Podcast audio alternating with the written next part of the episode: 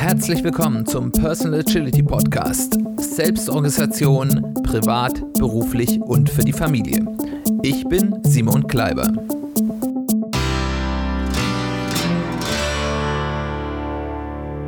Herzlich willkommen zu einer weiteren Ausgabe des Personal Agility Podcasts. Schön, dass du wieder eingeschaltet hast. Schön, dass du wieder dabei bist.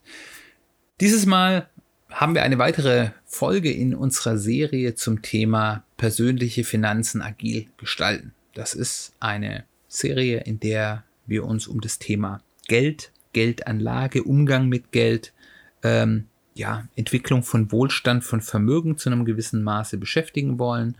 Ähm, da geht es ein bisschen um allgemeines Finanzwissen, ähm, das nach meiner Erfahrung insgesamt in der Bevölkerung unterentwickelt ist. Wenn du da der Experte bist, ist das schön, aber viele sind das nicht und merken auch, dass sie vielleicht da gerne mehr wissen würden, als ähm, sie wollen und in Kombination dort dann eben auch immer wieder die agile Brille aufgesetzt und äh, überlegen, was können uns denn die agilen Prinzipien, die agilen Denkweisen hier helfen, uns unterstützen, um bessere finanzielle Entscheidungen zu treffen. Weil Geld ist zwar nicht alles, aber Geld hilft eben dann doch, ein selbstbestimmteres Leben zu führen. Es kann ein selbstbestimmteres Leben, wenn man es falsch macht, auch verhindern, aber eine gewisse finanzielle Unabhängigkeit öffnet eben dann doch die eine oder andere Option, die man sonst nicht hätte und äh, Entscheidungen zu treffen, weniger Sachzwänge zu haben. Und das ist ja etwas, was wir durchaus erreichen wollen.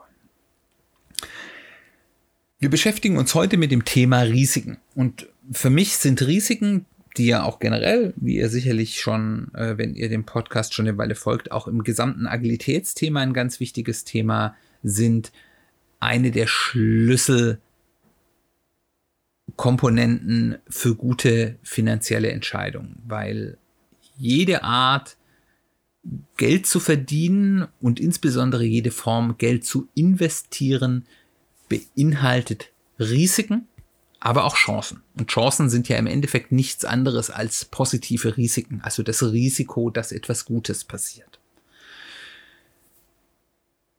Und ähm, wie bei jedem Problem mit hoher Ungewissheit, und wenn wir Investmententscheidungen treffen, haben wir immer eine relativ hohe Ungewissheit. Und da ist wieder Hallo äh, Agilität, äh, der Umgang mit Ungewissheit ist ja quasi äh, so das Paradestück für agiles Denken.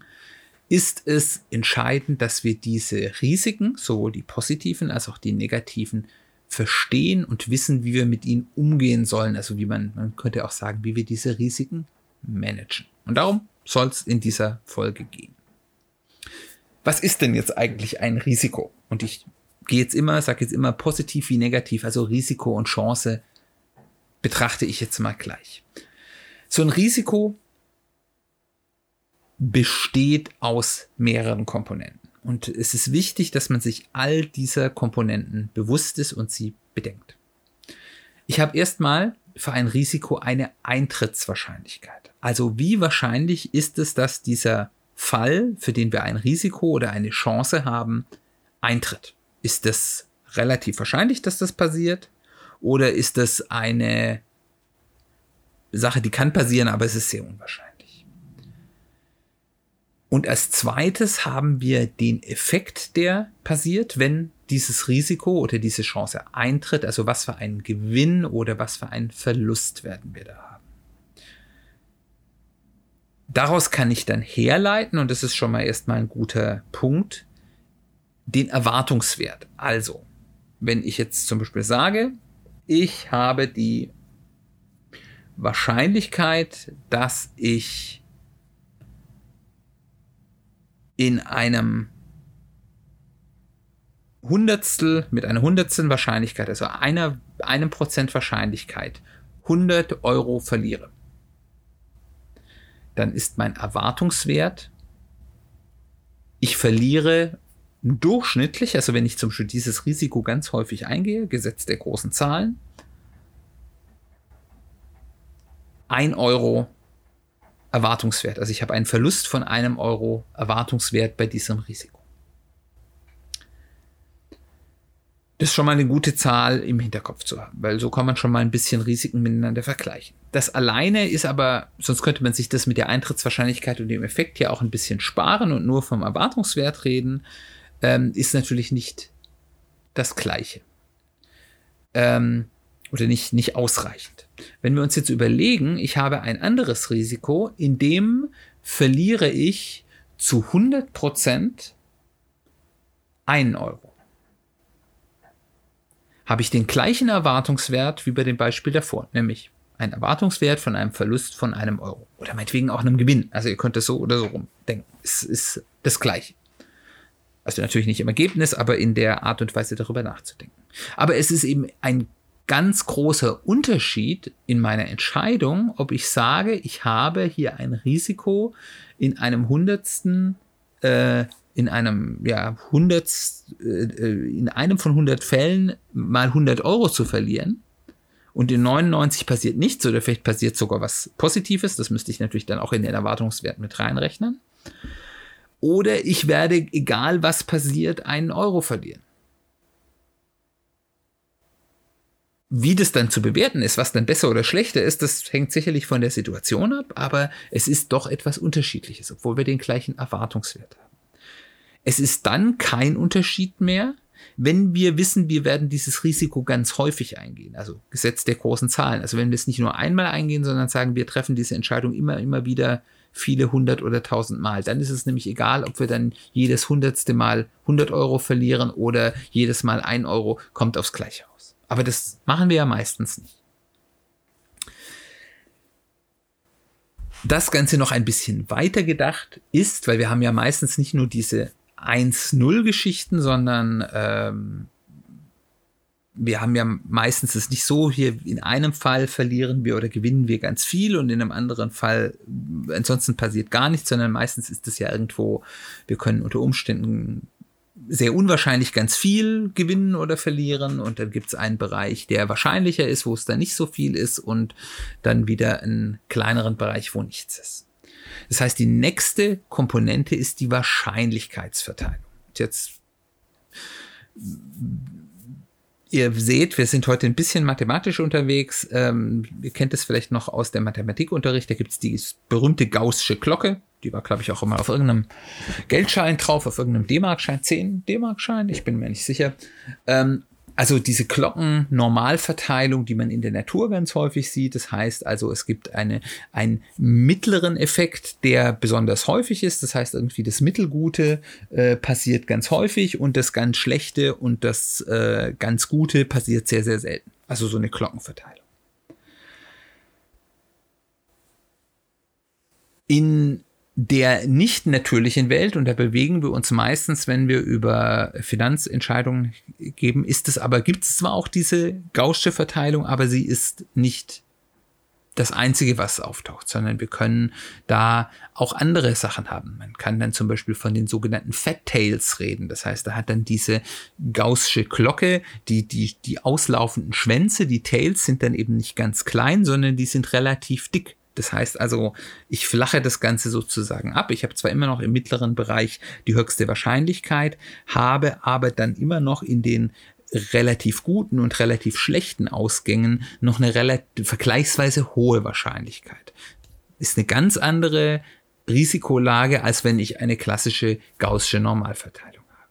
Oder ich habe Longtails, das heißt, ich habe ganz lange ausgleitende äh, ja, Schwänze des, der Verteilung. Das heißt, die Extreme sind ganz besonders gut oder ganz besonders schlecht.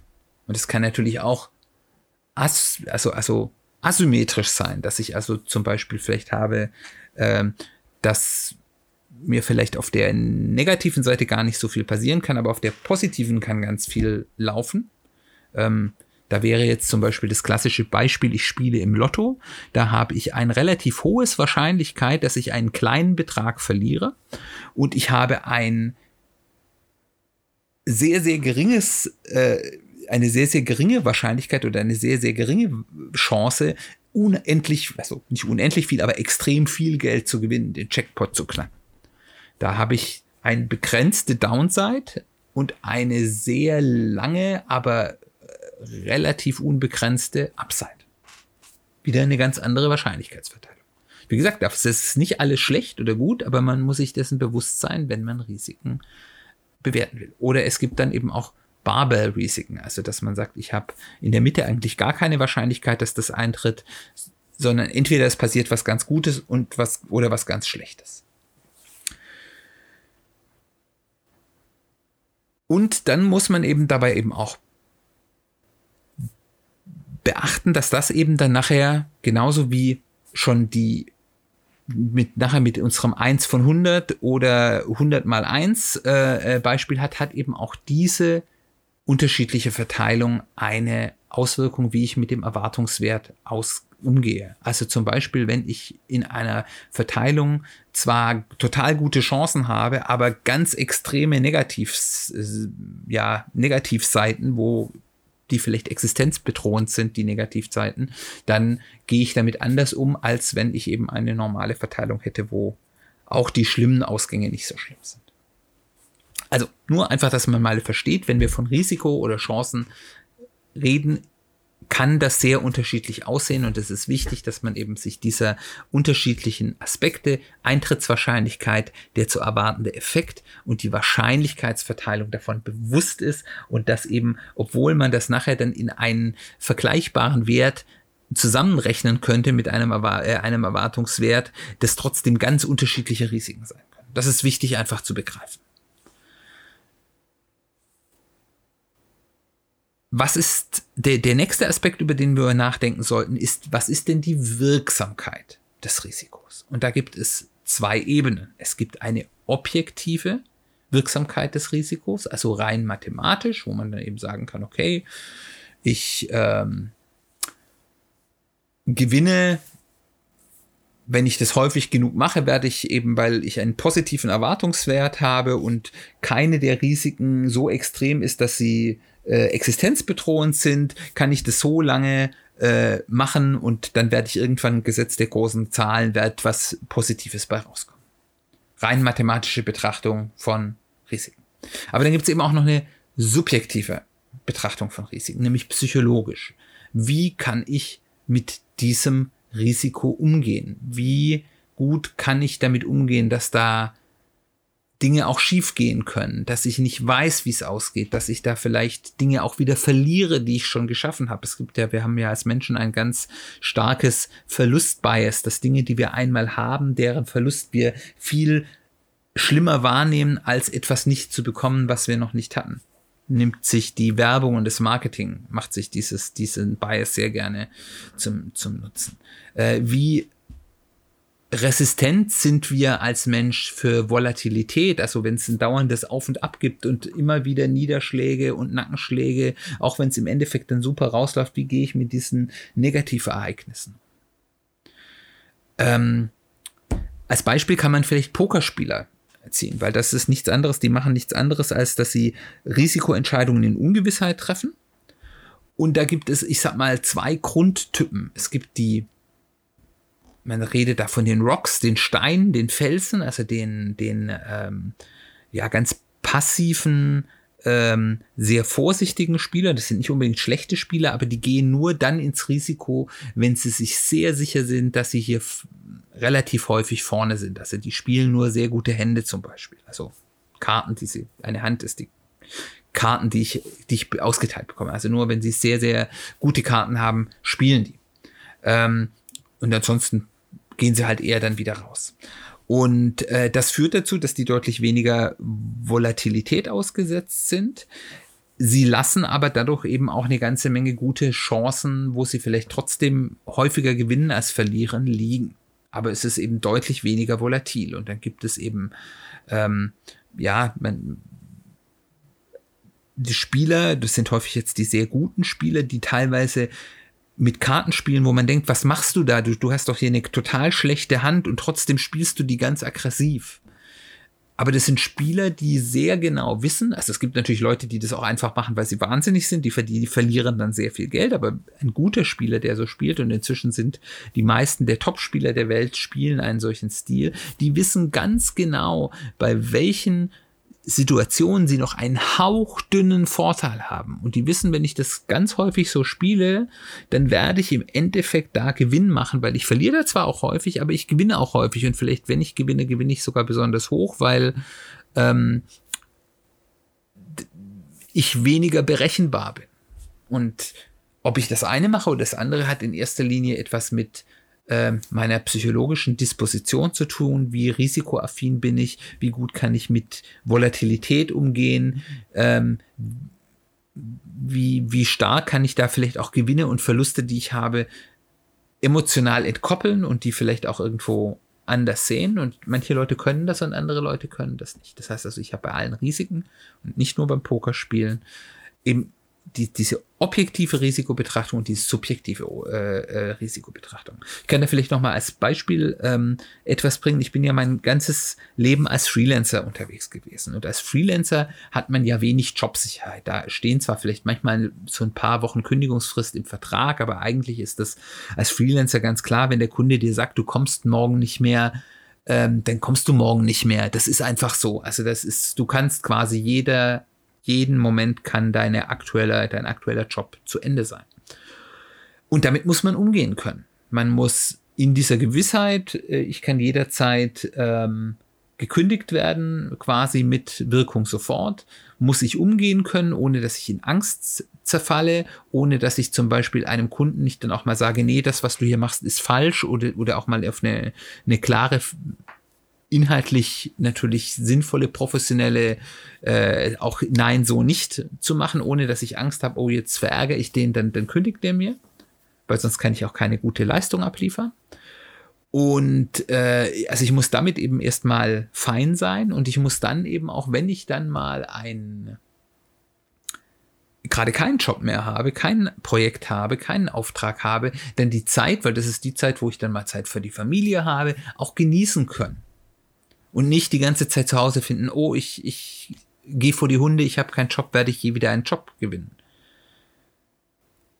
Auch muss ich aus betriebswirtschaftlicher Sicht zum Beispiel, darf ich nicht den erstbesten Job in so einer Situation, der mir dann angeboten wird, annehmen. Wenn der vielleicht relativ schlecht bezahlt wird, dann kann mich das sehr viel Geld kosten, weil so Projekte gehen häufig ein bisschen länger und wenn ich da dann einen eher schlecht bezahlten Job annehme und äh, der geht lange und ich hätte mit vielleicht eine Woche länger warten viel besser bezahlten äh, Job annehmen können, der dann vielleicht ein halbes Jahr oder ein Jahr oder, oder vielleicht sogar noch länger geht, ähm, annehmen können, ist es dann aufsummiert für eine Woche länger warten eine Menge Geld. Das heißt also, ich muss dort in der Lage sein, das auszuhalten. Ich habe zum Beispiel einen Freund, einen guten Freund von mir, der in, in seinem technischen Bereich eine absolute Koryphäe ist. Ähm, der könnte sich mit dem, was er da tut, als Freelancer eine goldene Nase verdienen. Und der hat es auch mal probiert. Und ähm, der ist damit nicht klargekommen. Und der ist halt so ein Typ, der hat auch mal sein, in, im, Anstellungs, äh, äh, im Anstellungsverhältnis seinen Job verloren, weil die Firma, wo er war, ähm, ja, ich weiß nicht, ob die pleite gegangen ist oder das Geschäft eingestellt hat. In jedem Fall, also war der Job weg. Der hatte eine dreimonatige Kündigungsfrist und der hatte natürlich, weil der unheimlich gut ist in dem, was er macht, innerhalb von zwei Wochen äh, nachdem er gekündigt wurde, also wo er noch fest im Ding war, schon den nächsten Vertrag unterschrieben. Aber der ist bereits in dieser Situation, in diesen zwei Wochen fast kaputt gegangen ähm, und, und konnte damit gar nicht umgehen. Ähm, also auch so ein Punkt, wo man eben einfach Risiken und Ungewissheit haben eben auch eine psychologische Seite. Und der sollte man sich bewusst sein und äh, die sollte auch in jegliche Finanzentscheidung, sollte man sich da auch klar sein, kann ich das auch psychologisch machen auch wenn es vielleicht mathematisch die richtige Entscheidung ist. Dann habe ich ja im Finanzsektor für alle möglichen, also ich will da gar nicht so speziell drauf eingehen, was dabei was ist, auch wenn ich ein paar Beispiele nennen werde, aber bei allen möglichen, ich sag mal, Investitions- oder Geldverdienstmöglichkeiten ganz unterschiedliche Arten und Quellen von Risiken. Und das ist auch gut, wenn man sich die mal bewusst macht, weil wenn man die nicht kennt, dann kann man die auch leicht übersehen.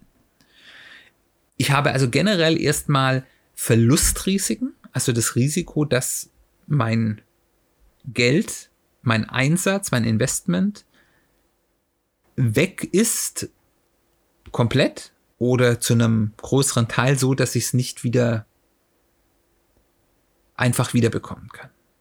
Und ich habe Schwankungsrisiken, also Volatilitätsrisiken. Da ist jetzt das Geld nicht dauerhaft weg, aber ich habe das Risiko, dass mein Geld im Laufe oder mein Investment im Laufe des, der Investmentzeit, meines Investmentshorizont sehr starke Wertschwankungen hat und dann eben zu manchen Zeiten vielleicht ich nicht realisiert, aber im, im Buch quasi, also äh, zu diesem Zeitpunkt errechnet, vielleicht mal große Verluste habe und wann anderes wieder sehr große Gewinne, die vielleicht dann auch mal wieder weggehen. Also Schwankungsrisiken. Das sind erstmal so die Grundarten von Risiken. Und diese Risiken können ganz unterschiedliche Quellen haben. Also dann habe ich erstmal ähm, das eigentliche Risiko meines Investments, also wenn ich zum Beispiel in ein Unternehmen investiere, ist das Unternehmen denn erfolgreich, ja oder nein? Ähm, äh, funktioniert das Geschäftsmodell, was die haben, zum Beispiel? Und äh, dann habe ich auch Marktrisiken. Marktrisiken sind also Risiken, die nicht jetzt dieses einzelne Unternehmen betreffen. Die Frage, funktioniert das Geschäftsmodell äh, oder werden die gut gemanagt oder nicht, sondern ähm, den gesamten Markt oder eine gesamte Branche äh, zum Beispiel betreffen. Also geht der Gesamt, die Gesamtwirtschaftsentwicklung zum Beispiel nach oben oder nach unten. Dann habe ich Länderrisiken, also gerade wenn ich zum Beispiel in Aktien investiere, muss ich das ja nicht nur in Deutschland tun, sondern ich kann das ja auch häufig auch sehr lukrativ in anderen Ländern tun. Viel in den USA, aber durchaus auch gerne inzwischen in den sogenannten Emerging Markets, also äh, den Schwellenländern, Ländern wie China oder Südkorea, ähm, die ähm, häufig gute Chancen oder bessere Chancen bieten, aber die eben auch zusätzliche Risiken haben, weil das sind unter Umständen Länder, in die wir eben keine äh, ja, bewährten und ähm, gut eingefahrenen Rechtsstaat und demokratische Strukturen haben, sondern wo es eben dann auch Risiken gibt, dass ähm, zum Beispiel Diktatoren oder ja undemokratische Parteienregime, wie zum Beispiel wir das in, in China haben, ähm, dann auf einmal die kompletten Regeln ändern, ohne dass das vorhersehbar ist, äh, dass die auf einmal Dinge konfiszieren, dass auf einmal mal, wie jetzt zum Beispiel mit Jack Ma, äh, dem, dem Gründer von Alibaba in China passiert ist, auf einmal der CEO mal für ein paar Wochen weg ist, verschwunden. Und man nicht so genau weiß, was da passiert. Ähm, und das sind natürlich bei Länderrisiken, kann man natürlich noch andere Risiken haben, zum Beispiel eben auch Marktrisiken, dass eben in diesem Land die Wirtschaft schlecht geht, was häufig dann auch politische Gründe hat, oder zum Beispiel dort auch das Risiko von lokalen Naturkatastrophen oder sowas können auch Länderrisiken sein. Dann habe ich in Investments operationale Risiken. Das heißt also, das sind Risiken, die ich so im normalen ähm, Durchführen von einem Geschäft hatte, habe. Also es muss ja nicht nur Aktien sein, es kann ja auch sein, zum Beispiel ich äh, gründe ein Unternehmen oder ich mache ein Sachtwertinvestment und dann kann ich solche Risiken haben, dass mir da zum Beispiel irgendwie äh, ein Angestellter mit der Kasse durchbremst oder äh, dort irgendjemand mit Daten unvorsichtig umgeht und ich auf einmal einen riesigen Datenschutzverstoß an der Backe habe und dort dann irgendwelche Strafe zahlen muss. Äh, oder dass ähm, die Leute keine Datensicherung machen und auf einmal äh, meine Server kaputt sind und ich habe nirgends ein funktionierendes Backup oder sowas. Das ist alles, was so in der Operation, deswegen operationalen, also in der, im, im Alltagsgeschäft eines Unternehmens, eines äh, Vorhabens, äh, eines Investments schiefgehen können, sind operationale Risiken. Dann habe ich Kontrahentenrisiken. Daraus verbirgt sich, verbergen sich alle Risiken, wo ich mit jemand anderem ein Geschäft mache und der seinen Verpflichtungen nicht nachkommen kann, nicht nachkommen will. Das kann zum Beispiel sein, eine Form von Investment, so die allerklassischste ist ja, ich gebe einen Kredit. Äh, also entweder ich gebe persönlich jemanden Darlehen und dafür kriege ich Zinsen oder ich kaufe eine Anleihe von einem Unternehmen oder ähm, ein, einem Staat und dann habe ich immer das Kontrahentenrisiko, das heißt die Gefahr, dass mir mein, mein Gegenüber, mit dem ich das Geschäft abgeschlossen habe und manchmal schließt man solche Geschäfte mit jemand auch ab, ohne das zu wissen bei manchen komplexen Finanzprodukten. Äh, da kommt gleich nochmal ein Beispiel dazu. Ähm, der mir das auf einmal nicht mehr bezahlen kann und, und der ausfällt und dann ist mein Geld weg.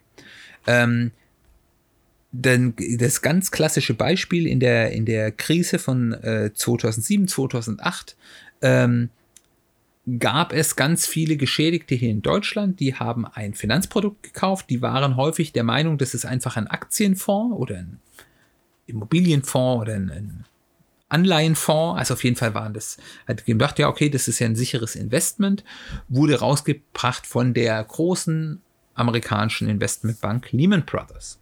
Hat ja jeder gedacht, bei Dublin passiert nichts. Und denen waren häufig gar nicht klar, dass das kein Fonds war, den sie da kaufen, der ein Sondervermögen hat, wo also das Investmentgut quasi von dem, von dem Eigentum des Herausgebers getrennt ist und selbst wenn der pleite geht, ist dieses Vermögen immer noch da, sondern ein Zertifikat. Und ein Zertifikat ist nichts anderes als ein Versprechen des Herausgebers, des Emittent. Deswegen redet man bei Kontrahentenrisiko manchmal auch von Emittentenrisiko.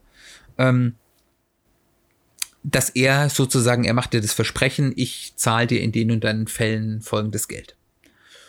Und äh, dann ist Lehman Brothers pleite gegangen. Und äh, damit ist dieses Kontrahentenrisiko eingetroffen und ganz viele Leute haben sehr, sehr, sehr viel Geld verloren, obwohl sie eigentlich dachten, sie hätten ein relativ sicheres Investment ohne große Risiken abgeschlossen. Es kam daher, weil sie das Risikoprofil dieses Produktes nicht verstanden haben. Deswegen ist das Verstehen von Risiken so wichtig.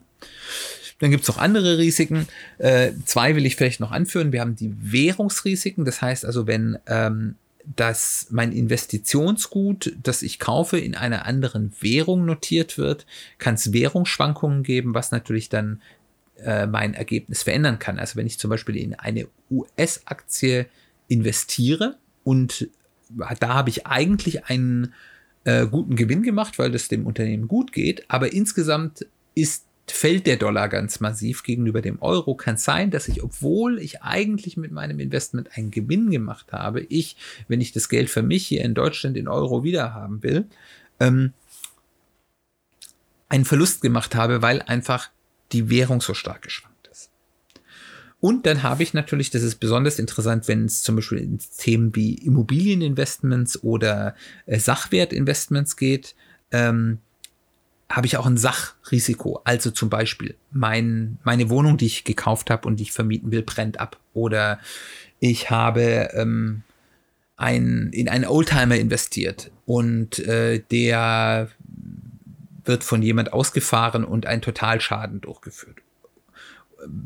Oder wenn man Spielzeuginvestment macht, mein Lagerraum wird geflutet und alles geht kaputt. Also solche so, so Sachen, aber da können auch dass dann die Grenze zwischen operationalen Risiken und, äh, und Sachrisiken ein bisschen fließen. Zum Beispiel ähm, auch so Sachen beim Sach, wenn ich zum Beispiel in irgendwelche Sammelgüter, seien Spielzeug oder Kunst oder Weine oder Pokémon-Karten oder, oder weiß was ich was, äh, äh, Sportkarten investiere, habe ich zum Beispiel das Risiko, dass ich beim Einkaufen einer Fälschung aufsetze. Das ist dann irgendwo zwischen operationaler Risiken und Sachrisiken oder beim Verkaufen, dass mein Verkäufer irgendwie das zerstört und mir dann ähm, das zurückschickt und zurückgeben will und da unter Umständen dann, je nachdem, wie das rechtlich aufgesetzt ist, sogar dort eine rechtliche Handhabe hat.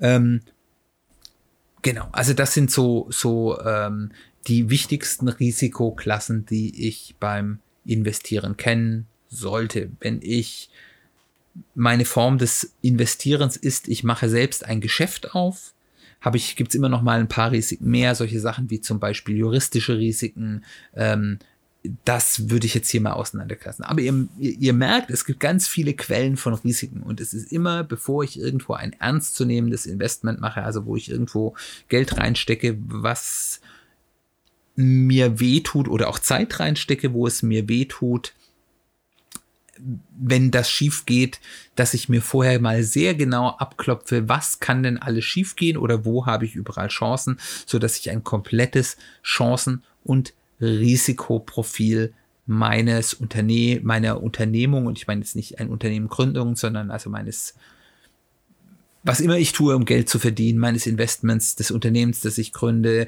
meinem Karriereschritt und so weiter abklopfe. Weil nur wenn ich das verstehe, kann ich auch eine richtig gute und fundierte Entscheidung treffen.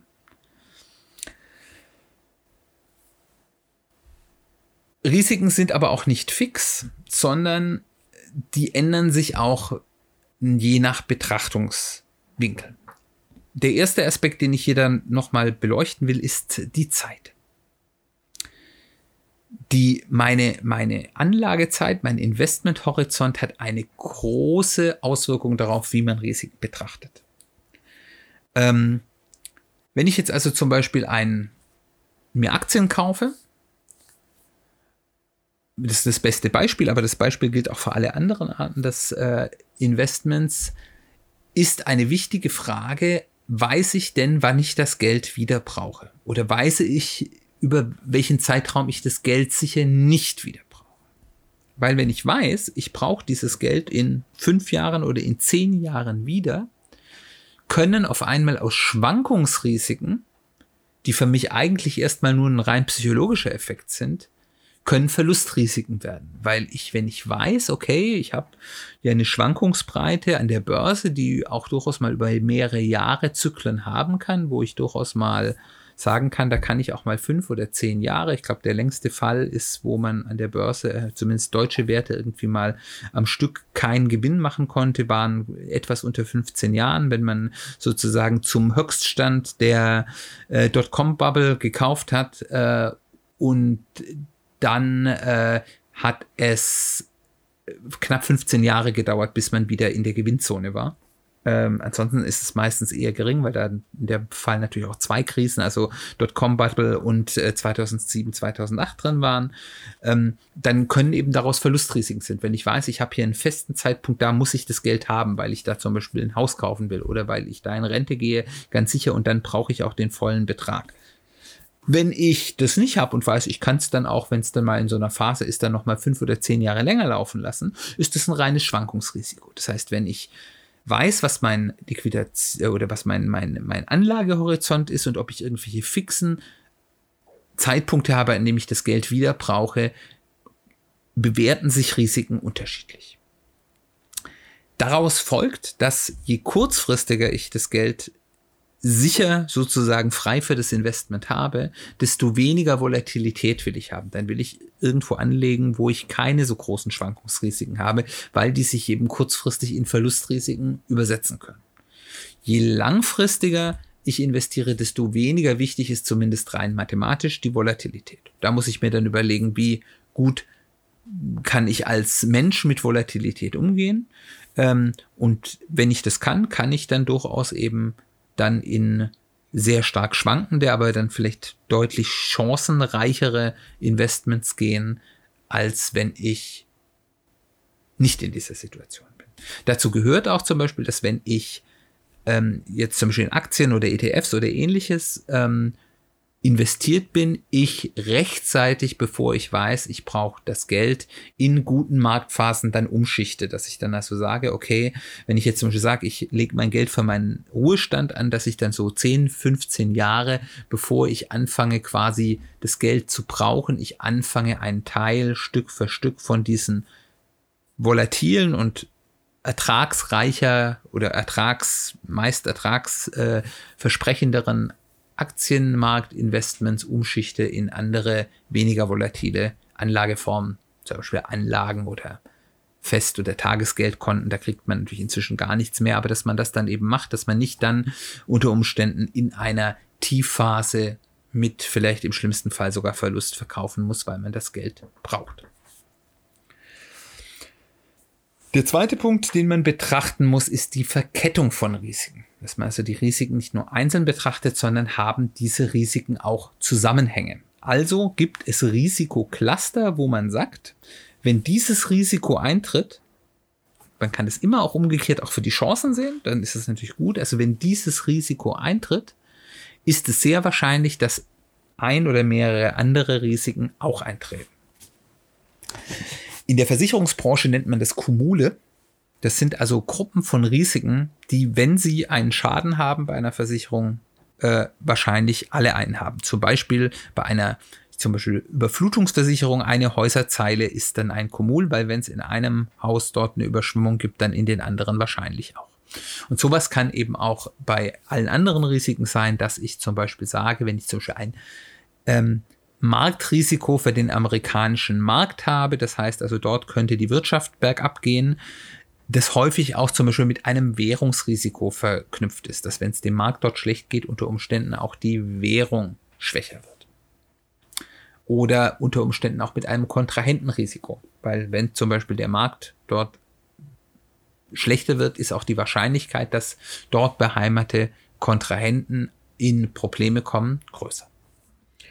Und äh, diese Zusammenhänge, die können sehr unterschiedlich sein. Die können mal additiv sind, sein, aber die können auch mal multiplikativ sein. Also ähm, das heißt, ich kann, kann Punkte haben, wo ich sage, okay, das eine tritt ein und das andere vielleicht auch, die haben aber gegenseitig keine Auswirkungen aufeinander oder sie treten vielleicht beide ein und haben auch noch eine Auswirkung. Also zum Beispiel das Beispiel amerikanische Aktien, wenn der, es der amerikanischen Wirtschaft richtig schlecht geht und der Aktienkurs runtergeht und die Währung runtergeht, dann multiplizieren sie sich, weil ich ein schlechteres Ergebnis in meinem Investment habe und das dazu auch noch, wenn ich es mir zurückholen will, ähm, noch zu einem schlechteren Währungskurs machen will. Das wäre dann eine sich multiplizierendes Risiko. Aber es gibt natürlich umgekehrt auch Risiken, die sich ausschließen. Also wo man sagt, es kann das Risiko und das sehr unwahrscheinlich gleichzeitig eintreten. Und sich darüber Gedanken zu machen, ist auch sehr hilfreich, um das wirkliche Risikoprofil eines Investments zu verstehen. Der nächste Punkt ist, wo man Risiken nochmal aus einer anderen Richtung betrachten muss, und das gilt auch hier ganz besonders auch für die Chancen, ist die Skalierung. Risiken und Chancen können unterschiedlich skalieren. Äh, vor allem jetzt im Moment gerade will ich das mal betrachten nach Investitionsvolumen. Das kann auch andere Aspekte haben. Ähm, aber Dinge, die bei kleinem oder großem Investitionsvolumen besser oder schlechter sind. Paar Beispiele. Zum Beispiel aktuell kann ich bei, kann ich, wenn ich Glück habe, Tagesgeld noch zu Nullzinsen oder ganz Minimalzinsen anlegen, bis zu einer bestimmten Höhe. Wenn ich sehr viel Geld anlege, muss ich häufig aktuell Minuszinsen, also Negativzinsen zahlen. Das heißt, ich muss noch Geld dafür bezahlen, dass ich mein Geld dort parken darf. Früher war das genau umgekehrt. Da habe ich die richtig, ja, attraktiven Tagesgeldzinsen häufig erst bekommen, wenn ich einen gewissen Mindestanlagewertbetrag erreicht hatte.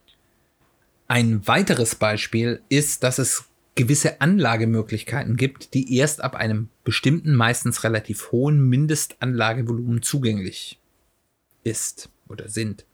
Ähm, Beispiel ist zum Beispiel, es gibt bestimmte Anlagefonds, wo ich ein gewisses Mindestinvestment habe. Oder auch wenn ich zum Beispiel in ganz besonders lukrative Anlageformen wie zum Beispiel Private Equity Funds oder ähm, Venture Capital äh, äh Funds investieren will, muss ich häufig ähm, ja hohe sechs bis manchmal auch sieben oder achtstellige Beträge mitbringen, sonst komme ich da gar nicht zum Zuge.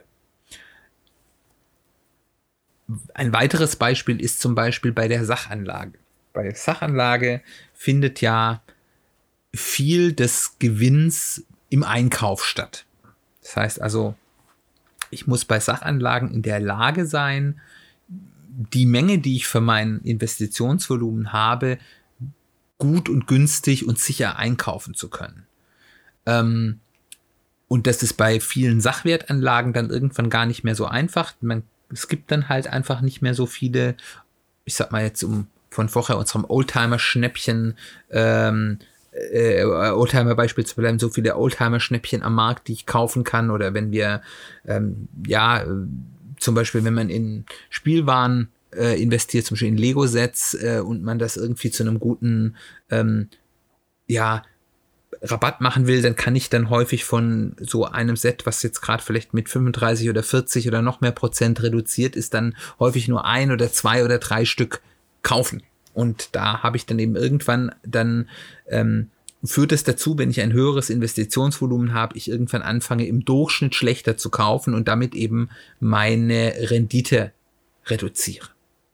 Auf der anderen Seite gibt es bei Skalierung manchmal auch Kostenvorteile, dass ich also zum Beispiel sage, wenn ich äh, sehr viel investiere, meine Kostenseite besser wird. Beispiel ist zum Beispiel hier Immobilien. Immobilien muss ich ja nicht nur kaufen. Auch da habe ich schon einen Kostenvorteil, weil es häufig günstiger ist, zum Beispiel ein komplettes Wohnhaus zu kaufen mit mehreren Wohnungen als ein, eine einzelne Wohnung. Äh, das hat auch noch andere Vorteile, aber das äh, geht jetzt hier deutlich zu weit. Aber also auf jeden Fall ist es häufig günstiger. Und so eine Immobilie, die ich vermieten will, muss ich ja auch verwalten. Das heißt, da habe ich auch Kostenvorteil. Wenn ich ganz viele Wohnungen habe, kann ich zum Beispiel mit einem Hausverwalter einen besseren Deal abmachen, der mir ein besseres Angebot macht, der das dann verwaltet, weil für den ist es natürlich attraktiv, wenn er hier nicht nur eine Einzelwohnung hat, sondern dann gleich eine ganze Handvoll Wohnungen, das ist für den attraktiver und dann kriege ich vielleicht einen besseren Preis oder auch bei Handwerkern, wenn ich denen sagen kann, okay, du kriegst bei mir immer wieder so und so viele Aufträge, dann kriege ich da vielleicht auch einen anderen Kurs angeboten oder die kommen schneller zu mir, ich kriege schneller Termine, ähm, als wenn ich halt nur ab und an mal für eine einzelne Wohnung das mache. Und auf der Negativseite nochmal als letztes Beispiel habe ich natürlich bei hohen Anlagevolumen immer auch eine Steigerung von operationalen Risiken, weil je größer man ist, desto attraktiver ist man dann zum Beispiel auch für Leute, die einem Böses wollen, also zum Beispiel von Betrug oder Diebstahl oder ähnliches. Wenn ich also ein ganz großer Anbieter bin und irgendjemand Spitzkrieg, der hat ganz viele wertvolle Kunst in äh, ähm, seinem Haus, seiner Wohnung hängen, ist die Wahrscheinlichkeit, dass dort jemand gezielt einbricht, natürlich viel höher, als wenn ich vielleicht ein Kunstwerk zu Hause habe, das ich als Sachanlage habe. Der letzte Aspekt für diese ja unterschiedlichen Betrachtungsweisen, die man dann eben auf dieses identifizierte Risikoprofil, das man hier hat, ist die Betrachtung von unter oder die unterschiedliche Betrachtung von Einzelrisiken und Risikoprofilen. Man muss Risiken und Chancen, also diese Risiken-Chancen-Profile, die man sagt, immer auf mehreren Ebenen betrachten. Ich habe erstmal die Einzelinvestition. Ich habe Investitionsklassen, also zum Beispiel, wenn ich jetzt davon rede, zum Beispiel Aktien. Ich habe jetzt mein eines Investment in diese eine äh, Aktie, die ein gewisses Risikoprofil hat, aber ich habe dann eben auch, kann dann auch das Gesamtrisikoprofil aller meiner Aktieninvestments anschauen. Und da kann es dann durchaus sein, dass zum Beispiel es okay ist, dass wenn ich mit einem kleinen Anteil eine sehr risikoreiche äh, Einzelinvestment mache, da das Gesamtrisikoprofil meines Aktienportfolios überschaubar ist und dann eben nochmal eins rausgezoomt auf meine Gesamtinvestition. Wie ist mein Risikoprofil? aller meiner Investments, aller meiner Arten Geld zu verdienen, wo auch natürlich mein normaler Job, meine Selbstständigkeit, mein Angestelltenverhältnis irgendwo auch mit reinkommt. Ähm, auch da kann man dann das Gesamtbild betrachten. Dabei ist eben vor allem wichtig, dass man zwei Aspekte berücksichtigt. Erstmal habe ich viele Investments mit zusammenhängenden Risiken. Diese, was bei den Versicherungen Kumule heißt. Also habe ich also viele Risiken. Also gibt es Situationen, die ich mir vorstellen kann, die auch realistisch eintreten können, wo viele der Risiken, die ich in meinem Gesamtportfolio habe, äh, ausgelöst werden. Und dann ist es eben wichtig, dass man eben sagt, hier macht es Sinn, Stärke zu diversifizieren. Und das ist generell eine gute Sache. Man spricht davon unter, ja, so im Börsen, äh, Sprech, sagt man ja immer, there's no such thing as a free lunch, also es gibt nichts, was umsonst ist. Ähm, Und da gibt es eine Ausnahme, das ist die Diversifikation, weil ich habe ansonsten bei einem Einzelinvestment habe ich in der Regel immer die Wahl, mehr Risiko und dafür weniger Renditeerwartung, äh, mehr Renditeerwartung oder weniger Risiko und dafür weniger Renditeerwartung.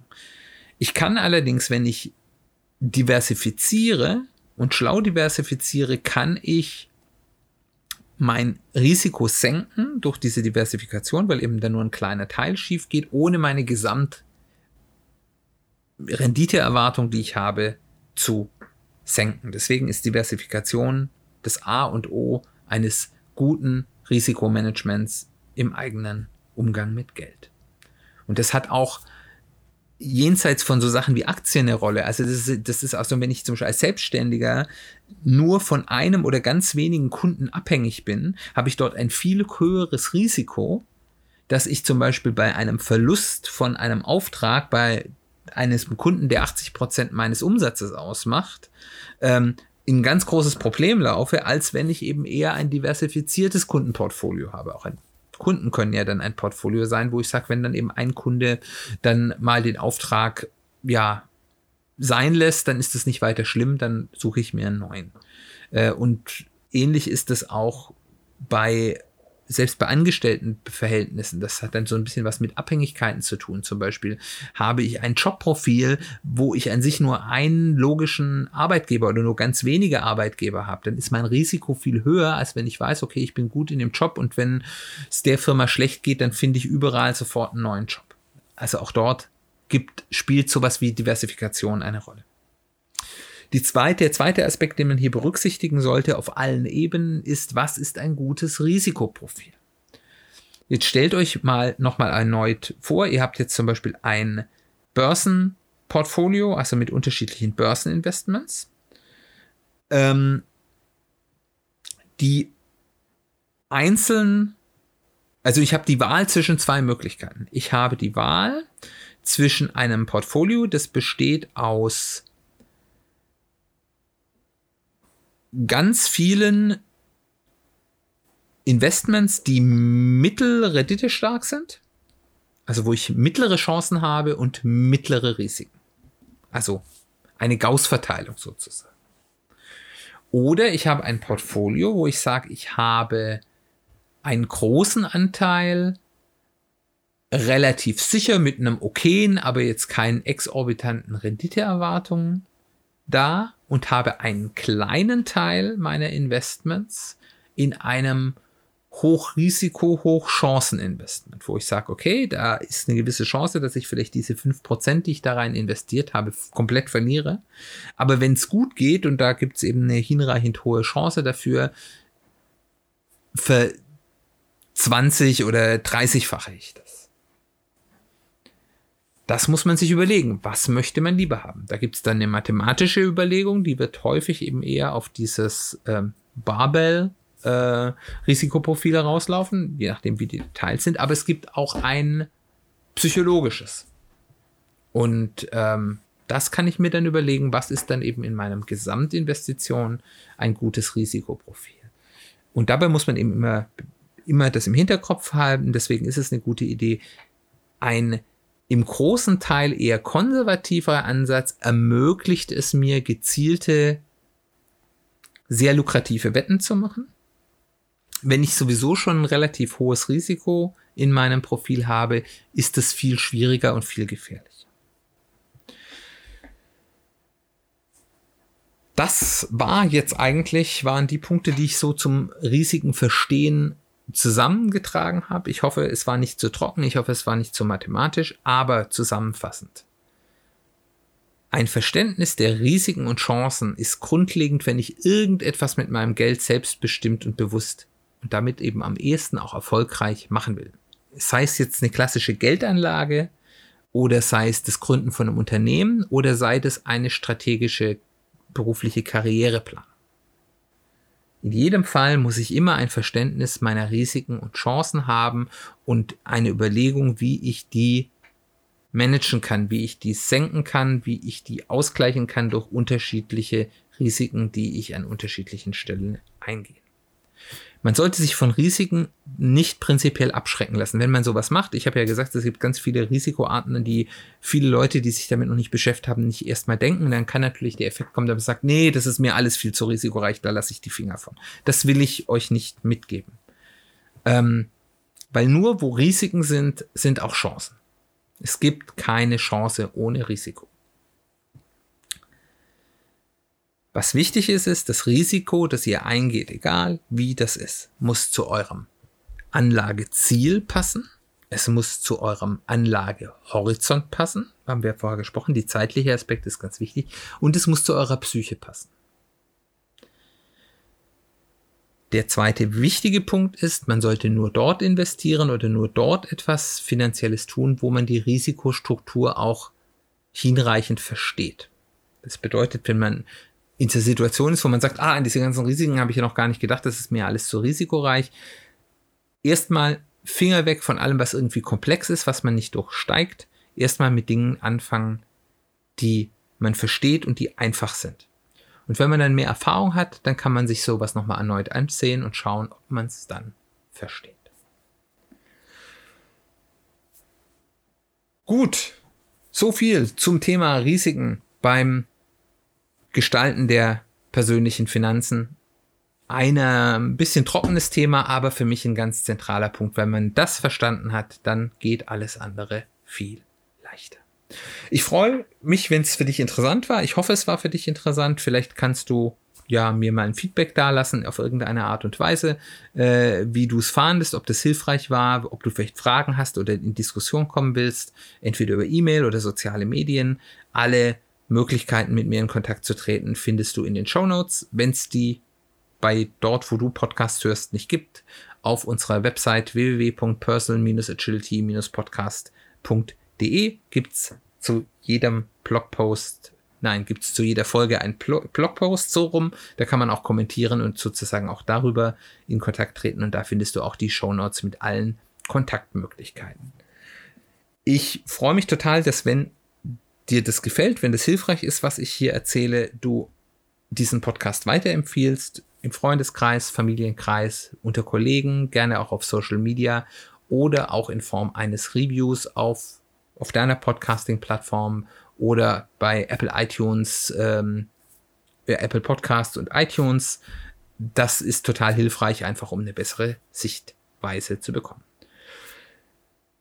Nächste Woche wollen wir uns mit einem etwas unangenehmen Thema beschäftigen, nämlich der Angst vor Abweisung. Und ich glaube, das ist etwas, was uns alle betrifft und was die Kraft ist, die dahinter steckt, die zu überwinden. Und das ist ein Thema, wo ich auch persönlich immer wieder mit am Kämpfen bin und ich mir in letzter Zeit ein bisschen Gedanken zugemacht habe und ich glaube, das wird ein sehr spannendes Thema.